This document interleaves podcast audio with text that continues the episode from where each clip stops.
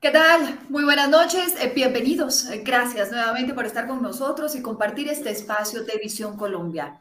Visión Colombia es un proyecto que nace de la sociedad civil, que reúne a varios centros eh, de pensamiento y organizaciones sociales de las diferentes regiones del país. Visión Colombia nace para defender el Estado de Derecho. Visión Colombia nace como un proyecto que busca defender las libertades individuales y colectivas. Visión Colombia nace como un proyecto que busca defender la libertad de empresa.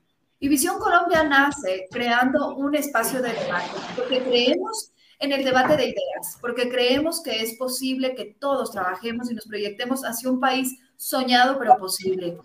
Debemos escucharnos, debemos respetarnos y debemos, por supuesto, plantear, generar planteamientos, generar un debate, generar, enriquecernos y conocer. Es por eso que nos hemos dado el trabajo de hacer una serie de programas todas las semanas, en donde podemos conversar y poner los planteamientos y exponer esos puntos de vista que pueden llegar a ser diferentes a los planteados por el gobierno de Gustavo Petro, pero creemos que es importante y pertinente que tengan un análisis y una profundidad. Es por eso que quiero dar la bienvenida el día de hoy a la doctora Nancy Patricia Gutiérrez, abogada especialista en Derecho Administrativo. Ella fue senadora de la República, alcaldesa del municipio de Agua de Dios, fue directora regional del ICBF, fue ministra del Interior y es columnista del periódico El Tiempo. Doctora, bienvenida. Gracias por estar aquí. Gracias, buenas noches para todas las personas que están aquí presentes. Para mí un placer poder compartir con ustedes y, bueno, hablar de todos estos temas de actualidad de país que nos tienen muy preocupados. Y también quiero dar la bienvenida a Evelyn Debay, abogada especialista en Derecho Administrativo. Ella fue asesora del ministro de Comercio, es analista y activista política. Bienvenida, Evelyn. Gracias también por acompañarnos. Un saludo a toda la mesa de trabajo y a toda, la audiencia que acompaña este importante proyecto para la ciudadanía. Y desde ya, agradecerles a quienes están eh, conectando con nosotros y pueden compartir este espacio a través de Twitter, a través de Facebook, a través de YouTube. Y también nos pueden escuchar a partir del día de mañana en nuestro podcast, en Spotify, en Apple Podcast y en Google Podcast. Y yo les hago un planteamiento.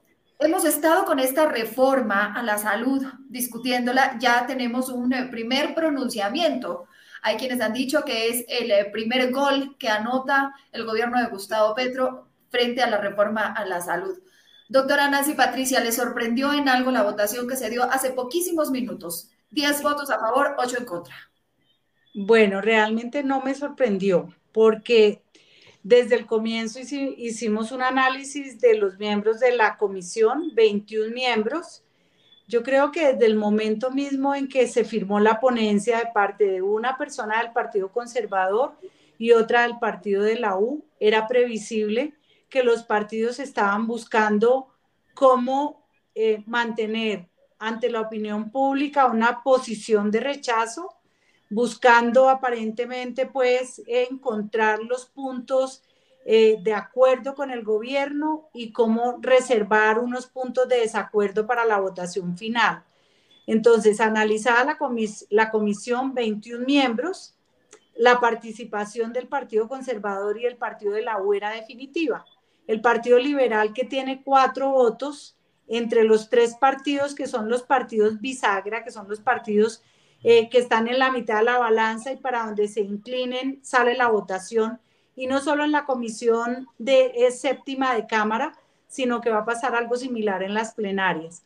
Entonces era previsible que pasara lo que ocurrió la semana pasada, el hundimiento de la propuesta de, de, la, de la ponencia negativa, era la oportunidad para haber hundido la, la reforma y haberle dado trámite por la comisión primera como una ley estatutaria. Doctora, usted ha estado eh, dentro de estos temas y sabe cómo se maneja. ¿Qué se nos viene ahora? Porque hay quienes nos ven y dicen, entonces ya se aprobó en su totalidad la reforma a la salud. Ahora viene una serie de debates.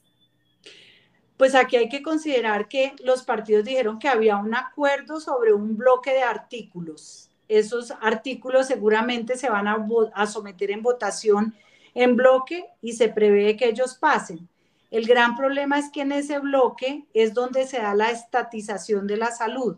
hubo un acuerdo para que los recursos de la salud los manejara el Estado.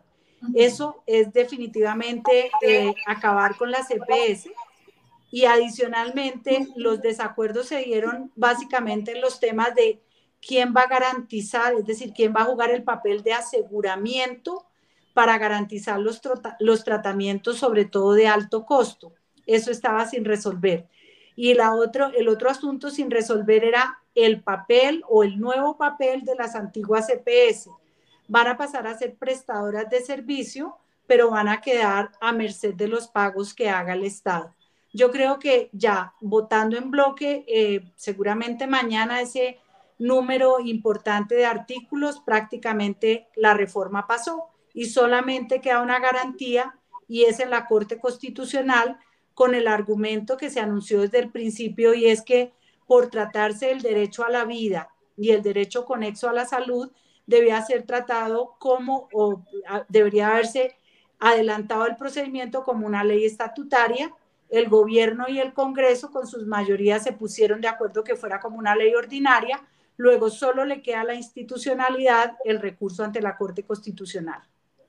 Doctora Evelyn, eh, yo, usted ha sido muy activa dentro de las redes sociales y eh, muy cuestionadora de lo que se está aprobando y de cómo se está tratando esta reforma a la salud. Está en juego la salud de los colombianos y estamos a portas de cambiar, no es eh, levemente, es cambiar todo, como lo ha dicho la doctora Nancy, eh, es cambiar radicalmente el sistema de salud, cómo vamos a funcionar, a pesar de que nos dicen que serán dos años de transición, los cambios vamos a empezar a sentirlos inmediatamente, si no los hemos venido sintiendo ya con esta incertidumbre que se ha generado.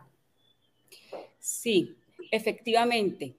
Eh, esto era un tema que, digamos, desde campaña estaba anunciado. El cambio en el modelo económico del Estado, que digamos es lo más grave. El resto de la reforma laboral, la reforma a la salud, la reforma pensional, es una simple consecuencia desde lo que ya estaba planteado en el momento de la campaña presidencial, pero que muchos se negaban a, aceptar.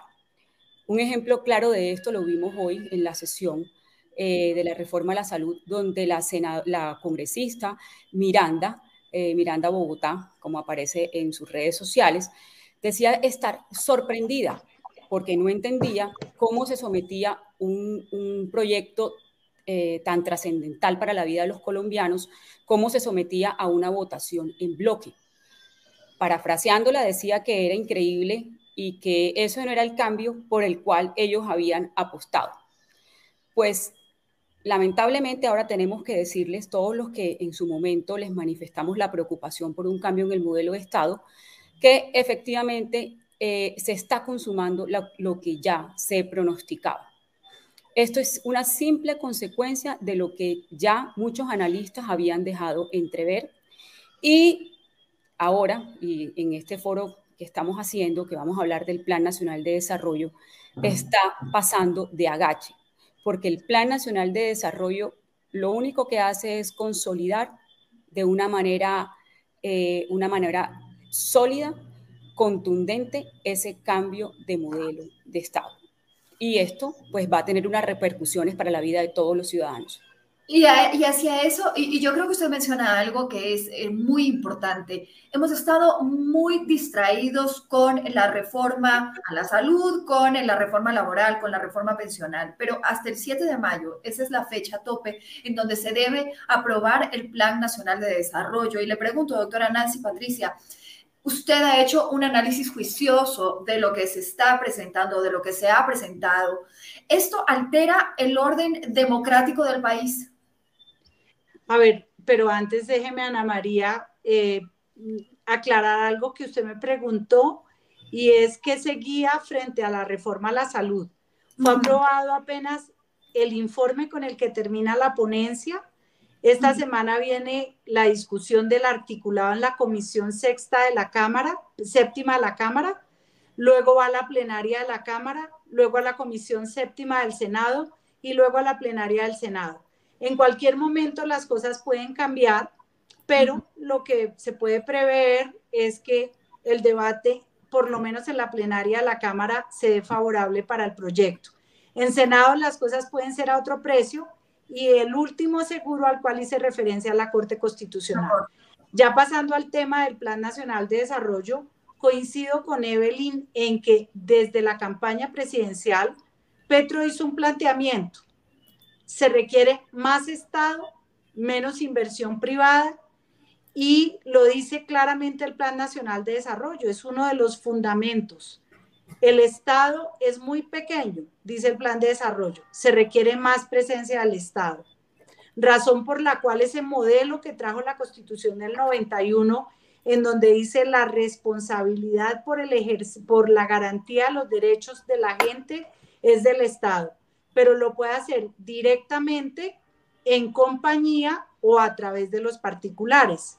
Pero cuando el plan de desarrollo dice, vamos a asumir las riendas desde el Estado, a crecer más el Estado, vamos a sacar un poco al sector privado, pues lo vemos en la reforma a la salud, lo vemos en la reforma a las pensiones o al sistema pensional y lo vemos también en la reforma laboral. Ahora, yo les hago una pregunta a las dos y arranquemos por usted, doctora Evelyn. Se habló al inicio eh, en el Plan Nacional de Desarrollo de unas 10 facultades extraordinarias para el mandatario. Eh, y al, haciendo referencia a que todos los presidentes han utilizado estas facultades extraordinarias. Ya ahora sabemos que son 14 las facultades extraordinarias, pero cuando muchos de los presidentes las utilizaron con estas facultades extraordinarias fue para algo puntual. Eh, por ejemplo, el expresidente Duque para el tema del COVID y de la pandemia, el presidente Santos eh, para eh, los acuerdos de paz que en ese momento estaba llevándose a cabo con las FARC. aquí son unos amplios poderes los que se le está entregando a Petro. ¿Cuál es el objetivo de esto?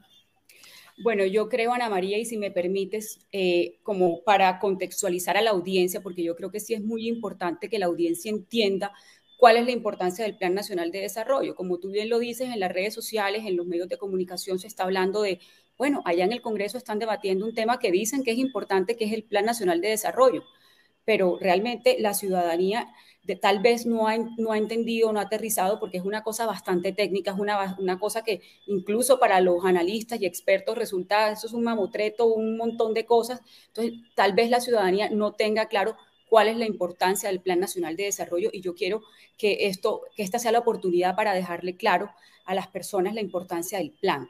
El Plan Nacional de Desarrollo es una herramienta importante en un Estado social de derecho como el nuestro, está contemplado en la constitución política. ¿Y en qué se traduce el Plan Nacional de Desarrollo? Palabras más, palabras menos, para que usted, oyente, pueda transmitirlo y, y hacer una retroalimentación, averiguar, indagar. El Plan Nacional de Desarrollo es la hoja de ruta que tienen los gobiernos es, mejor dicho, su carta de navegación. Ahí está establecido cuáles son sus objetivos, cuáles son sus prioridades, cuáles son sus metas, cuál es su plan de inversión, que es todo lo que va a hacer eh, a lo largo del cuatrenio que pues, está establecido para gobernar, por lo menos aquí en Colombia. Entonces, esa es la importancia porque en ese documento el gobierno va a dejar entrever cuáles son sus intenciones.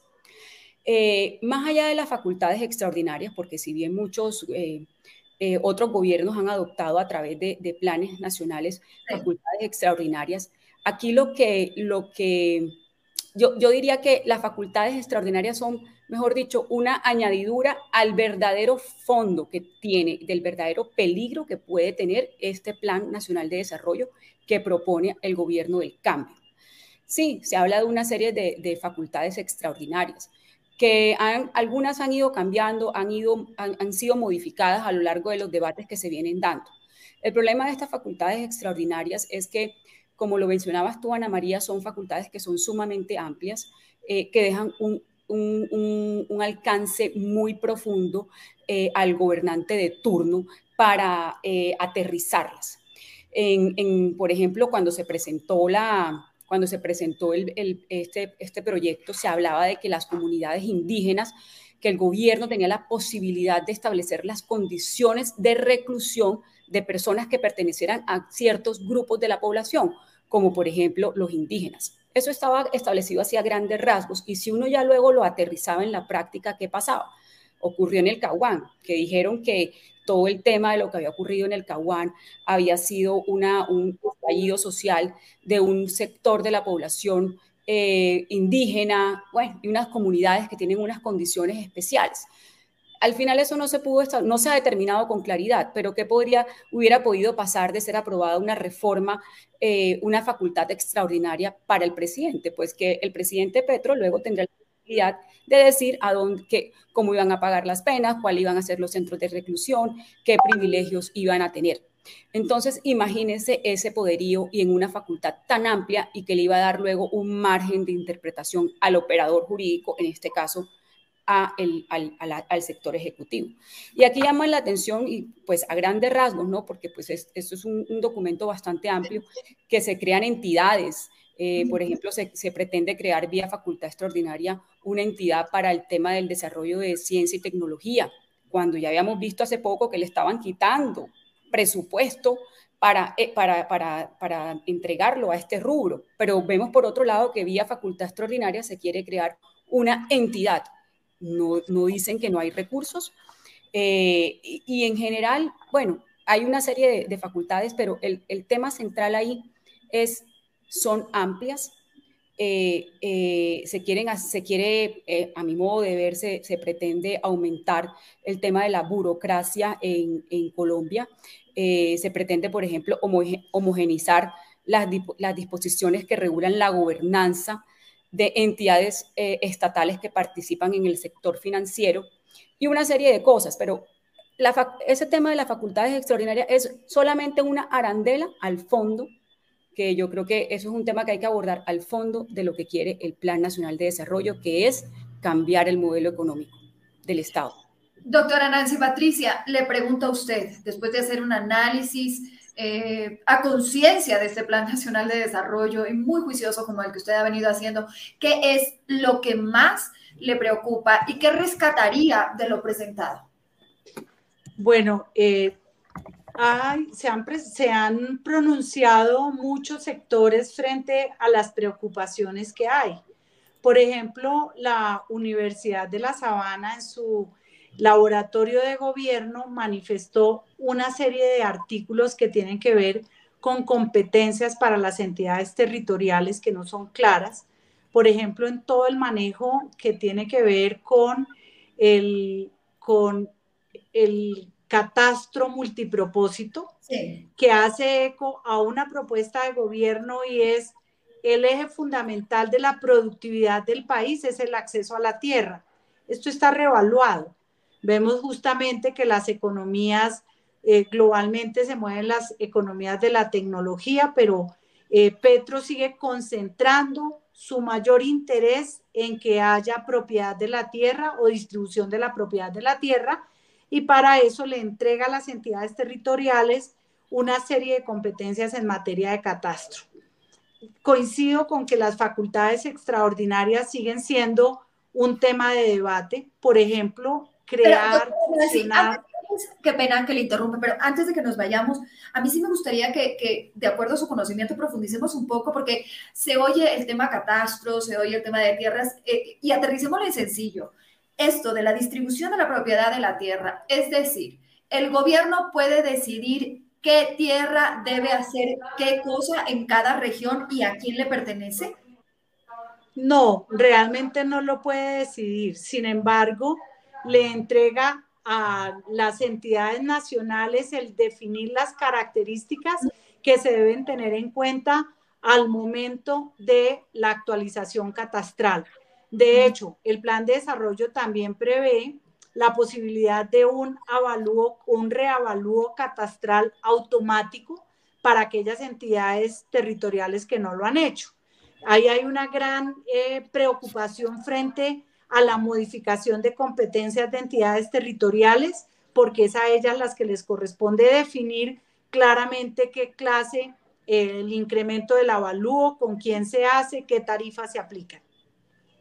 Ahora, eh, ¿qué, ¿qué otro tema le preocupa? Dentro de este plan, eh, un poco ya las Cortes le dijeron al presidente Petro que no asume la regulación de los servicios públicos, pero eso consta en el Plan Nacional de Desarrollo.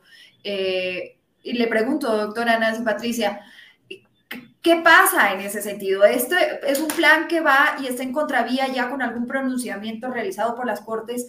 Y hablaba yo con algunos analistas y me decían, por lo general el Plan Nacional de Desarrollo siempre queda como aprobado, porque como bien lo explicó la doctora Evelyn, es la hoja de ruta que marca el gobierno. Sí, efectivamente. Y hay unos plazos perentorios que están previstos en la Constitución. El plan tiene que ser aprobado antes del 7 de mayo, como lo decía Evelyn y por eso es que el gobierno no tiene ningún afán, porque en dado caso que el Congreso no aprobara, pues por decreto expide su eh, plan original. Sin embargo, no es tan fácil tampoco porque recordemos que está de por medio eh, las facultades extraordinarias que tienen que ser aprobadas por el Congreso. Este capítulo se caería en su totalidad.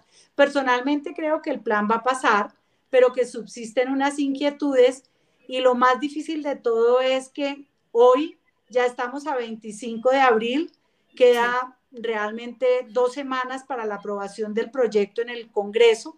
No va a haber mucho tiempo si la ponencia se radica mañana miércoles, seguramente se va a votar la próxima semana en medio de carreras y pupitrazo. Y quedan muchos interrogantes. De hecho, hay unos artículos que pueden considerarse que están violando la Constitución.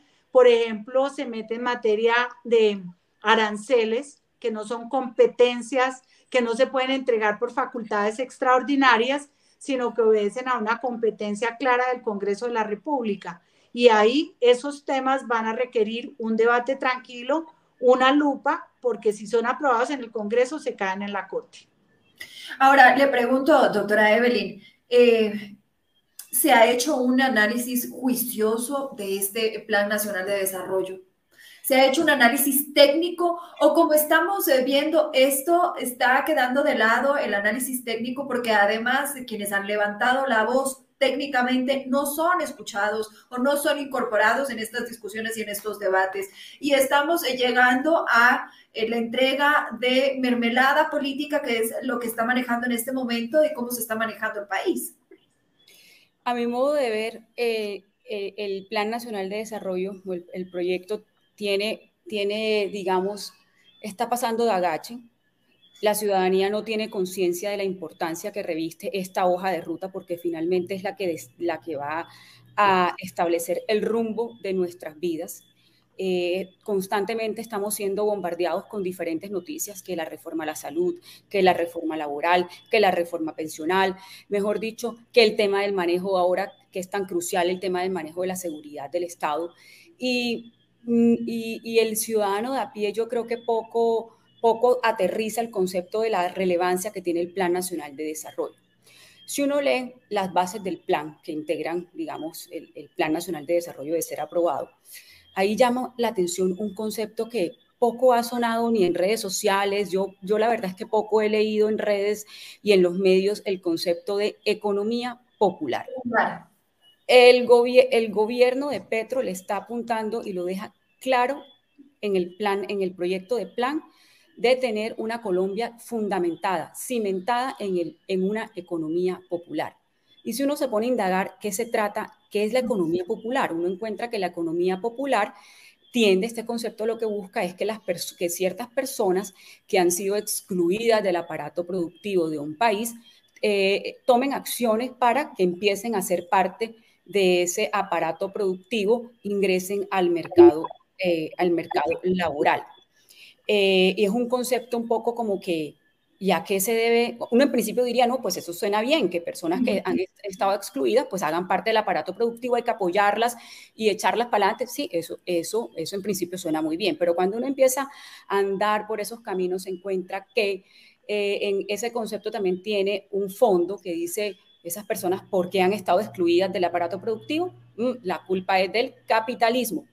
Y ahí empieza todo ese tema de el, el monstruo que es el capitalismo y que representa y que le han querido mostrar o vender como el malo del paseo eh, a la ciudadanía. Entonces uno dice, bueno, ¿y cómo va a empezar el gobierno del cambio a, a, cimentar este, estas economías populares? Pues nada más y nada menos que a través de el apoyo a esa población y ese apoyo se traduce en subsidios y esos subsidios se traducen en mayor intervención del Estado. Y esta historia la, estamos, la podemos ver, esta historia ya pasó, es que a los colombianos no les puede, es, difícil ver y duele mucho ver a los colombianos en esta situación porque la historia se está repitiendo. Es que ya esto lo vimos en Bolivia, vemos todos los efectos que eh, hace poco eh, se están viviendo con ocasión de todas estas medidas adoptadas allá. Y lo vemos en nuestra querida Venezuela. Ya esto pasó. Le prometieron a todos esos sectores apartados y excluidos, porque es verdad, uno tiene que ser consciente de que el Estado colombiano a lo largo de toda esta historia, pese a, sus esfuerzos, ha tenido muchas falencias y ha quedado un sector relegado. Pero ¿será que ese cambio para sacar a estas personas de, de esa exclusión va a ser a través de intervencionismo del Estado? Ojo, ahí entonces empieza el verdadero cambio que quiere dar el gobierno de Gustavo Petro y que queda claramente estampillado en, ese proyecto del plan, que es la economía popular. Y ahí vemos cómo empieza a desarrollar, yo diría que en unos, en, unos y lo digo como rápidamente, uno que ve, que, ve en ese plan. Primero, propone la creación de una agencia de seguridad digital, y esto también lo está pidiendo vía facultades extraordinarias. Una agencia de seguridad digital, ¿cuál va a ser el alcance de eso? ¿Qué va a entrar a, que va a entrar a, revisar el Estado colombiano. O sea, ¿qué esto traduce esto? Intervención. ¿Intervención qué? ¿Qué significa? Pues un Estado de economía popular. Otra cosa que mencionan en este proyecto, la política monetaria dice debe favorecer las necesidades de financiación eh, inherentes a la matriz energética. Y eso, eso cómo se come, diría uno. Entonces, hoy vimos al presidente, al nuevo presidente de Ecopetrol que salió dando unas declaraciones diciendo que no van a explorar, no van a seguir, no van a seguir con la exploración, sino solamente van a dejar los contratos vigentes, pero que los van a revisar y eso generó una caída en las acciones, entre otros factores, pero hubo una caída hoy. Entonces, cuando se presenten estas, este tipo de situaciones donde la economía sufra, va a tener el gobierno nacional facultades para intervenir en la política monetaria. Y, aparte de algo de lo que dice usted, Evelyn, eh, doctora Nancy Patricia, en el Plan Nacional de Desarrollo se favorece la contratación directa y no favorecen la transparencia. Eh, incluso ha habido muchos cuestionamientos muy serios realizados por el fiscal Barbosa.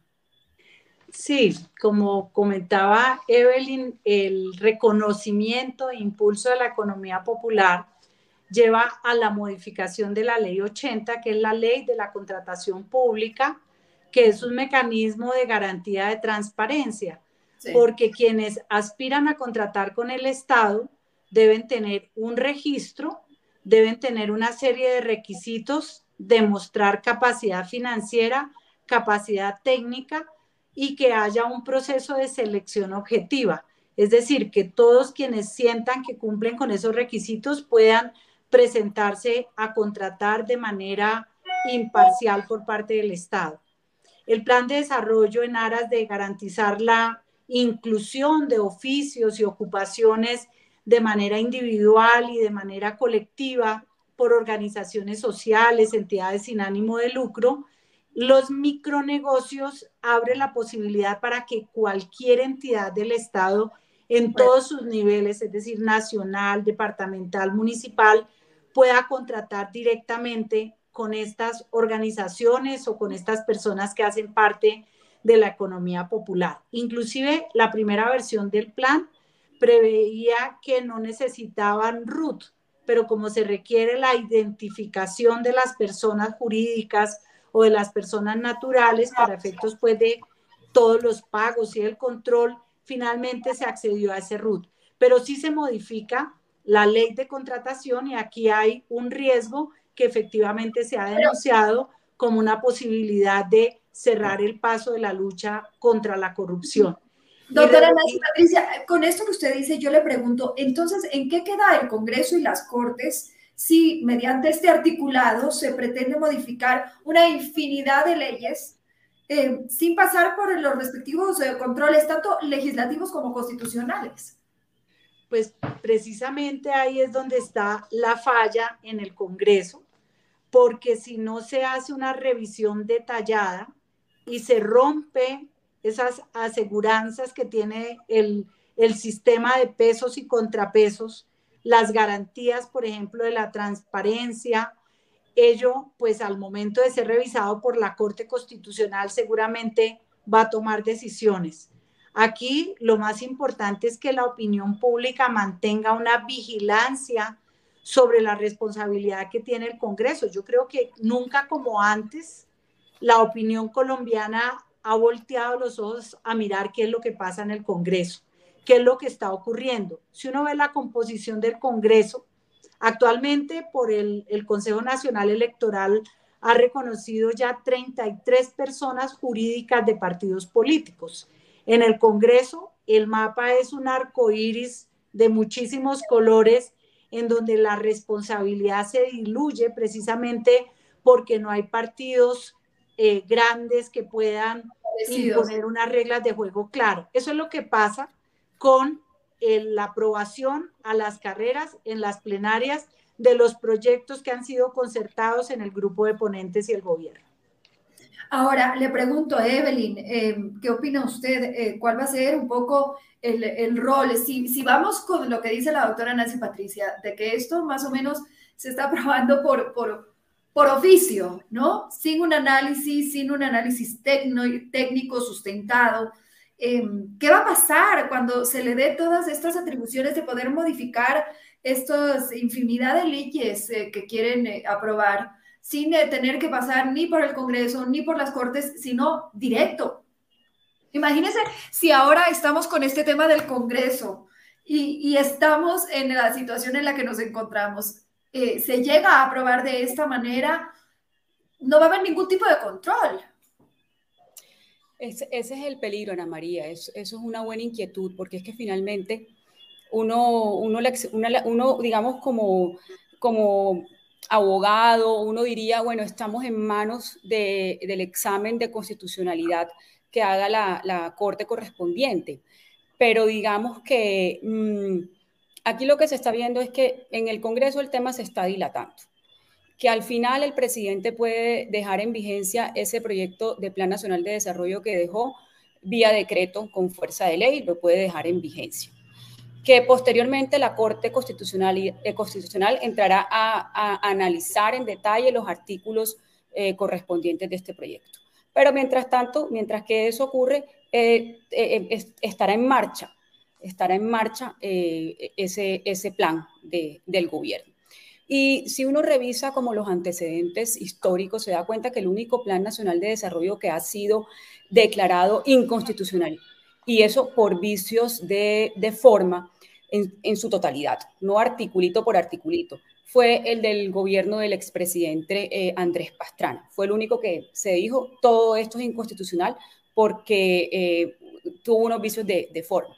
Entonces, lo que uno podría predecir es que seguramente la Corte echará para atrás algunos, a mí, por ejemplo, ese tema de las facultades, desde el punto, facultades extraordinarias desde el punto de vista jurídico, creo que eh, pues son a todas luces inconstitucionales porque las facultades extraordinarias se hacen para que el Congreso delegue unas facultades que están en su cabeza, se las delegue al presidente. Pero si el presidente las adopta inmediatamente vía decreto de fuerza de ley, pues el que le tenía que delegar no le delegó, sino que él se adjudicó esas funciones. Pero eso todo es parte de una discusión jurídica y ahí pueden haber posiciones a favor, posiciones en contra.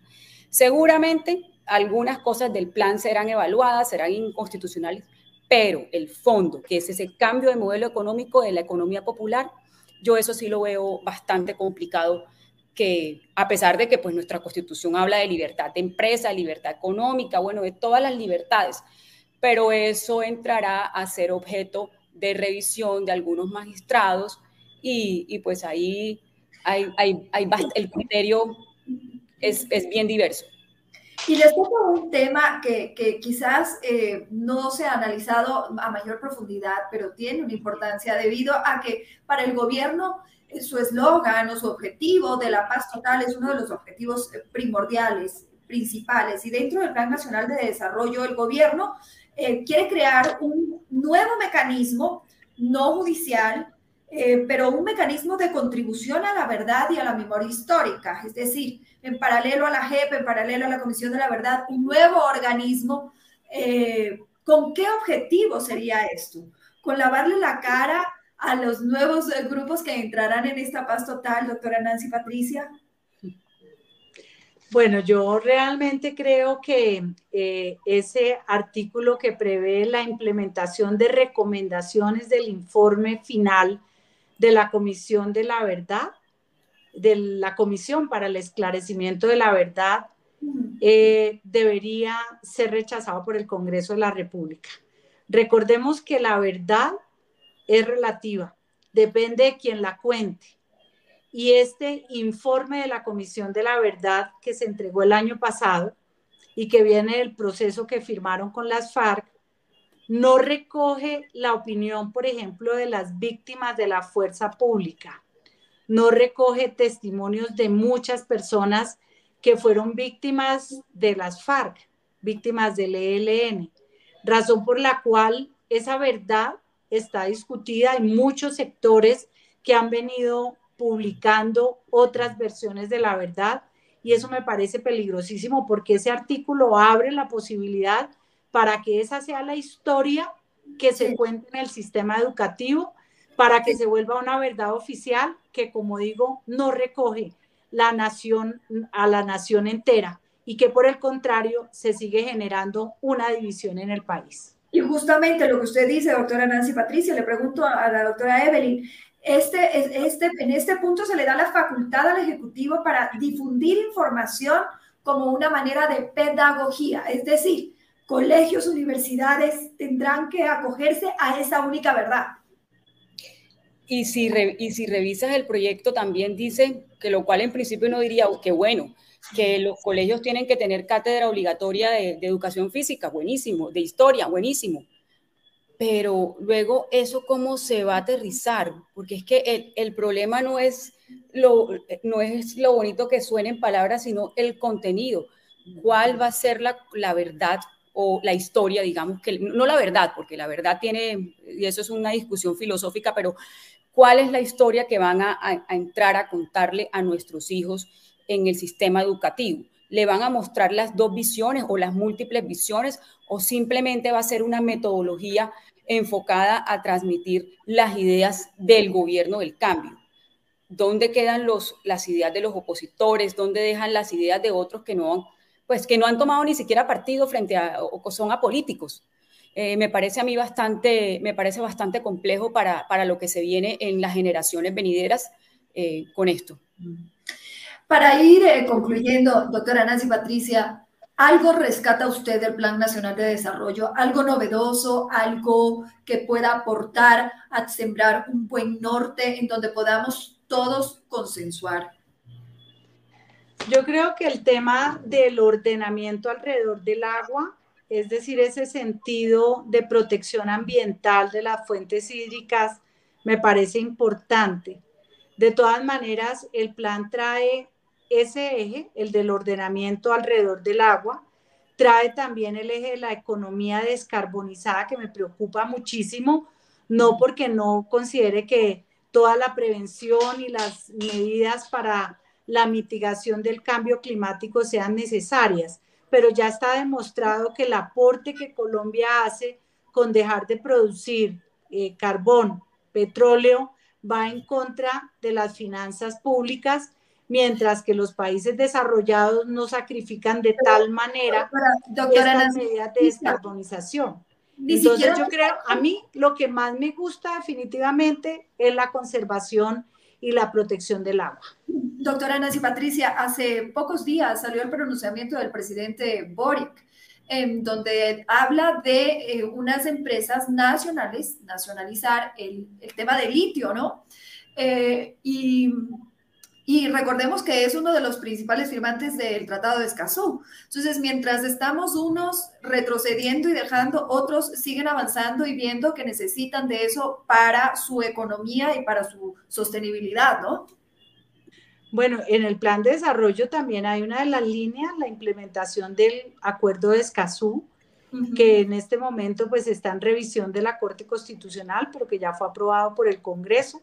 La ministra de Ambiente ha manifestado en diferentes escenarios que ya el ministerio está preparándose para esa reglamentación y ojalá no se van a pasar los límites en los cuales se hace casi que imposible algunas actividades de carácter económico, porque coincido con eso, hay países que son conscientes que para efectos de poder cumplir con los programas de inclusión se requieren recursos. Y si las empresas y si la explotación de recursos naturales hecha dentro de los parámetros ambientales no se puede continuar, pues vamos a aumentar los niveles de pobreza. Evelyn, ¿qué rescata usted del Plan Nacional de Desarrollo? ¿Qué le parece novedoso? ¿Qué le parece que puede ser un aporte interesante para el país? Mira, Ana María, yo la verdad es que si uno se pone a leer el Plan Nacional, uno encuentra cosas, mejor dicho, muchas cosas bonitas. Eh, todo este, tema de la, de la relevancia a las comunidades eh, afros, a los indígenas, a los campesinos, todo eso suena bonito, todo eso en el papel suena espectacular. El tema es, son las formas, cómo lograr eso cómo aterrizar todo eso. Y ahí uno lo ve, por ejemplo, en el tema de contratación, sí, que participen, darles unas condiciones de participación especiales, pero que esto, esto, no, esto no, no, sea en desmedro de temas de corrupción, ni, que sea eh, en perjuicio de otras cosas que se han ido construyendo a lo largo del camino que hemos andado como Estado Social de Derecho.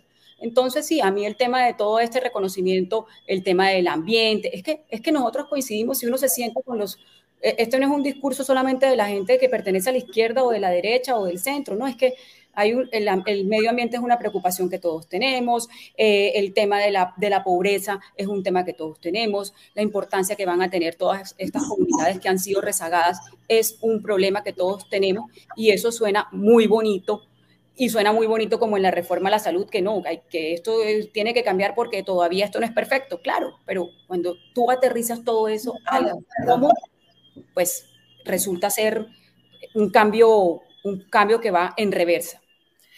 Les hago una última pregunta y les voy a pedir que seamos muy breves, ¿eh? doctora Nancy Patricia. Eh, ¿Quién tiene o, cuál sería su llamado en este momento?